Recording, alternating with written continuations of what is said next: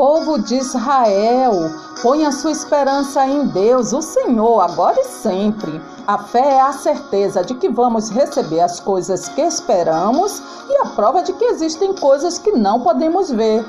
Foi pela fé que as pessoas do passado conseguiram a aprovação de Deus. É pela fé que entendemos que o universo foi criado pela palavra de Deus e que aquilo que pode ser visto foi feito daquilo que não se vê. Sem fé, ninguém pode agradar a Deus, porque quem vai a Ele precisa crer que Ele existe, que recompensa os que procuram conhecê-lo melhor. Há um só corpo e um só Espírito e uma só esperança para a qual Deus chamou vocês. E porque temos essa esperança, agimos com toda a confiança.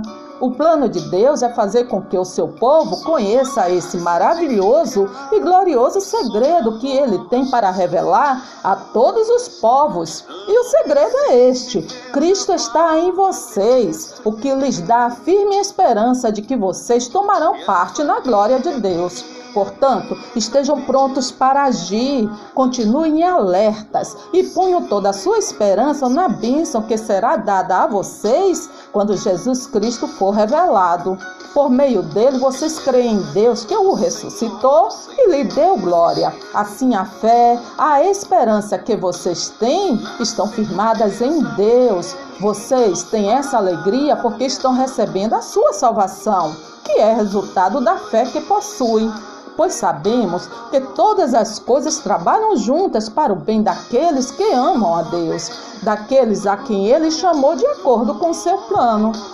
E também nos alegramos nos sofrimentos, pois sabemos que os sofrimentos produzem a paciência. A paciência traz a aprovação de Deus, e essa aprovação cria a esperança.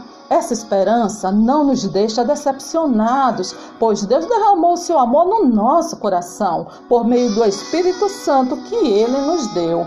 Por isso, procuremos sempre as coisas que trazem a paz e que nos ajudam a fortalecer uns aos outros na fé, que a esperança que vocês têm os mantém alegres, aguentem com paciência os sofrimentos e orem sempre. Alegrem-se com os que se alegram e chorem com os que choram.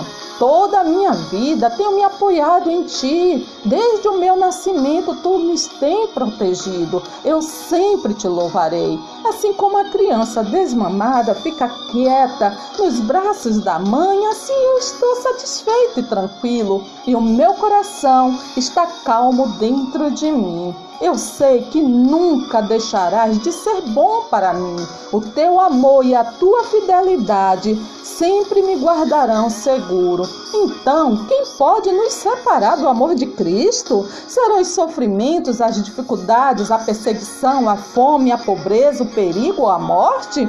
Pois eu tenho certeza de que nada pode nos separar do amor de Deus, nem a morte, nem a vida, nem os anjos, nem outras autoridades ou poderes celestiais, nem o presente, nem o futuro, nem o mundo lá de cima, nem o mundo lá de baixo. Em todo o universo não há nada que possa nos separar do amor de Deus, que é nosso por meio de Cristo Jesus, o nosso Senhor. Que Deus que nos dá essa esperança encha vocês de alegria e de paz por meio da fé que vocês têm nele, a fim de que a esperança de vocês aumente pelo poder do Espírito Santo. Sejam fortes e tenham coragem, todos vocês que põem a sua esperança em Deus, o Senhor.